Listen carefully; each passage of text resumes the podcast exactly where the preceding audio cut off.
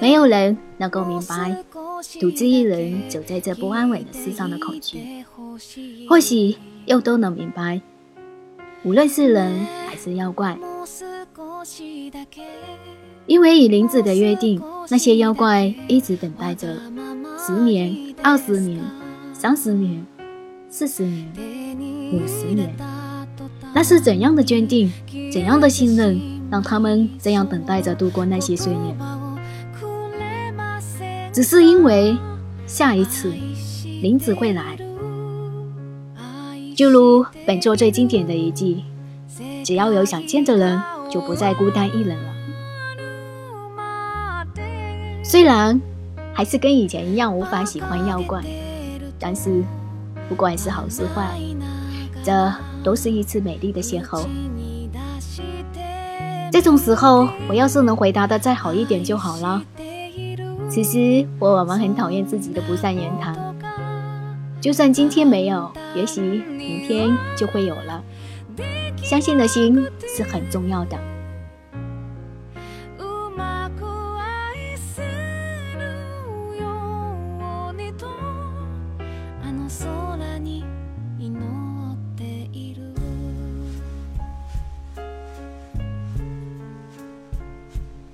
没有人能够明白独自一人走在这不安稳的世上的恐惧。我并不是偏袒妖怪，大概是和妖怪交谈之后成了朋友吧。小时候有个甚至变成人来和我说话的妖怪，那个时候我是个孩子，所以那个行为让我非常受伤。不过现在回想起来，那妖怪对我说：“对不起，奶子妹。”只是无论如何也想和你说话，所以现在觉得能见到他真好。我不能用言语说清楚，但是最近逐渐懂了。无论是人还是妖怪，只要是交心都一样。一个人会很寂寞，会害怕踏出第一步。虽然我还是不擅长对付妖怪。但是偶尔的话，陪他们商量事情也不错。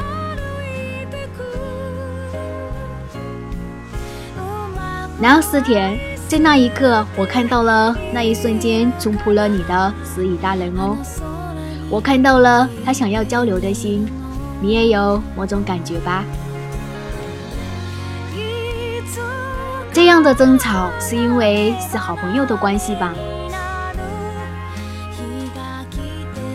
我也喜欢温柔的、温暖的东西呀，都在追求互相吸引的东西。我喜欢他们拼命要活下去的心理。我不想用这种东西束缚你，我们之间不是主人与属下的关系。我一直觉得有其他别的举办，比如说朋友。我寂寞的时候会害怕踏出脚步，不会想到要去做什么事。所以可能没有发觉很多很多的东西吧。也许有一天我也会看不到妖怪吧。失去那些单方面的邂逅，还有那烦人的每一天，对于我来说，这是解脱还是？就算是有一天妖怪都在我眼前消失了，曾经相遇的记忆是绝对不会消失的，绝对。这些记忆一个都不会消失。总想对你说些什么，只是想对你说些什么罢了。那声音不是透过我的手指，而是由他的心手演奏出来的吧？人类是多么的脆弱啊！我讨厌弱者，明明自己很弱小，却还要担心别人。明明没有力量，却还要拼命的保护某人。看到你，我就想到想要保护重要的人，不想给别人添麻烦。你满脑子都是这种想法，我最讨厌不重视自己的人了。他是个很善解人意的人，告诉他的话应该会改接受的。但是正因为他的善解人意。一定会心痛至今为止的我，虽然是我任性的想法，我并不喜欢那样。我希望那些人能一直欢笑，虽然看不到，但是能感觉到樱花的绚烂，因为那家伙看的是那样的入迷。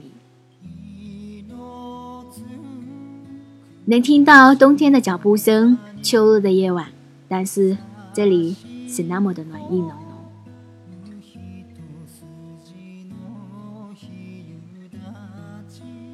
最近的烦恼是，小小的告别总是让人觉得寂寞，所以打算将那些短暂的相遇和告别的片段一点点的累积起来，好好珍惜。正如你所说的，妖怪并不像我这种软弱的家伙所想的那样软弱，而我也不像老师所想的那样能够坚强面对离别，所以我珍惜自己觉得重要的事物。不知不觉中习惯了说谎，难得的机会，他只是想跟你说说话而已。我也有很多话跟他说，明明有很多话跟明启先生还有藤岩夫妇，明明想说却说不出口。害怕被了解，虽然已经习惯被别人害怕了，但是有一天一定告诉那真正想了解我内心的人。怀抱着很多旅行的快乐回忆。和想说的话，首先要从哪里开始呢？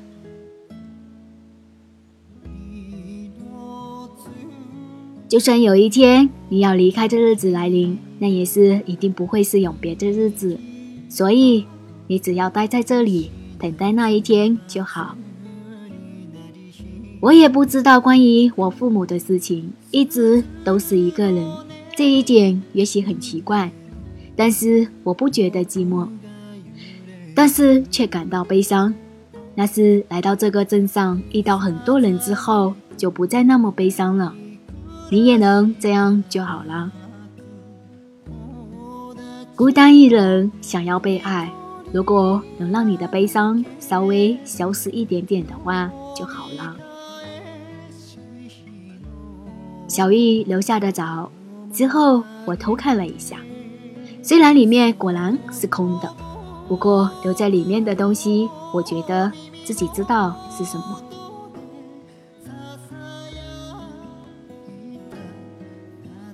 明明不擅长与周围的人相处，却在紧要关头为了别人胡来。看见的东西，感觉到的东西，这些是永远不会消失、不会遗忘的，伴随着各式各样的相遇。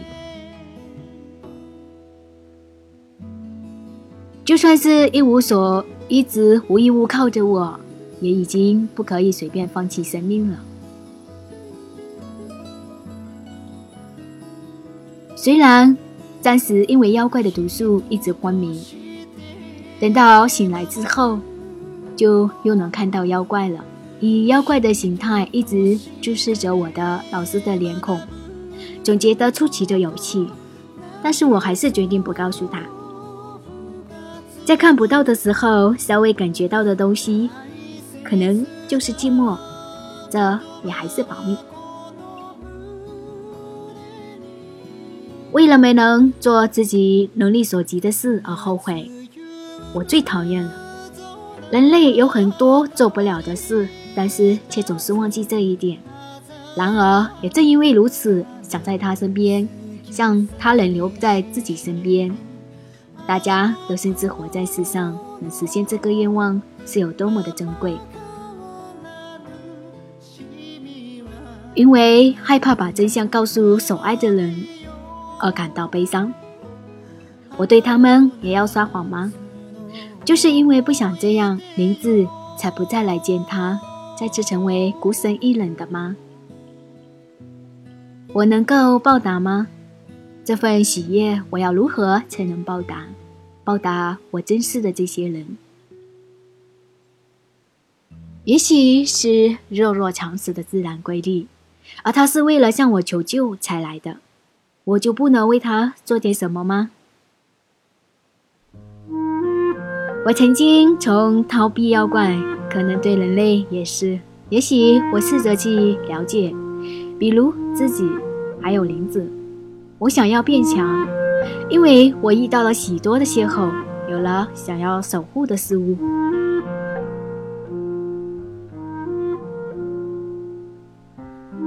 把小孩弄哭了呀！要是怎样才能告诉他我担心他呢？如果是妖怪的话，也许会更容易点相处。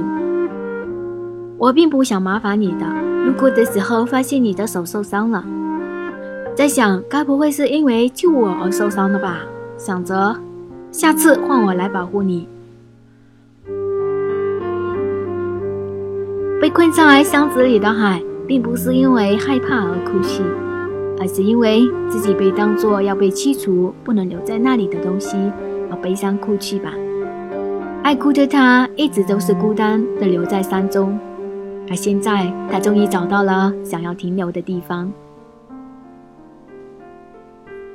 不是因为是人类或者是妖怪，而是对自己来说是否重要的，是能否将那个瞬间的记忆与幸福，遵从心中真实的感受，毫不犹豫的去接受。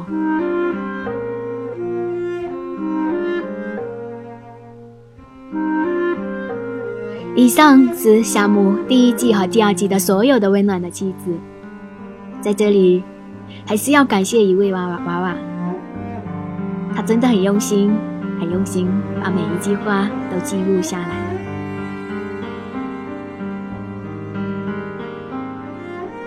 了。利川信是怎样一个女子？如果把温柔表达的那么清澈温暖，以至于动画里的一草一木都尽显温存。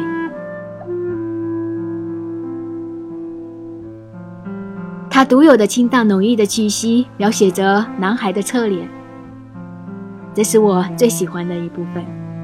因为每一次把有人帐的名字还给妖怪，需要将写在妖怪名字的字加以承接，用气息将纸上的名字呼出去。那双手合十仰头的瞬间，也就只有利川信才能表达更多。侧脸背后的内涵。关于夏目，他身上有一种淡淡的味道，看似温柔，却又很坚强。受尽了苦难，依然对人友善。但是避免不了他一丝丝的忧伤的外表下，隐藏着总想着给朋友带来欢乐的心。安慰着每一个妖怪在林子走后变孤独的那颗心。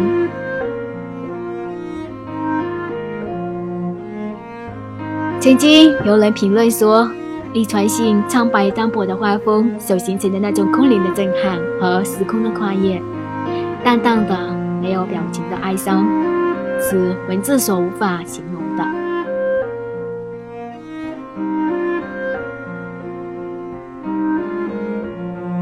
很久以前，我看到一句话，他说：“这个世界上的温柔有五种，温柔，很温柔，非常温柔。”夏目贵子，仙谷好死对的，神谷 house 就是夏目的真优。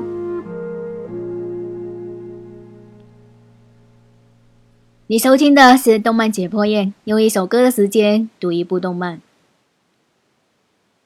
下期见，拜拜。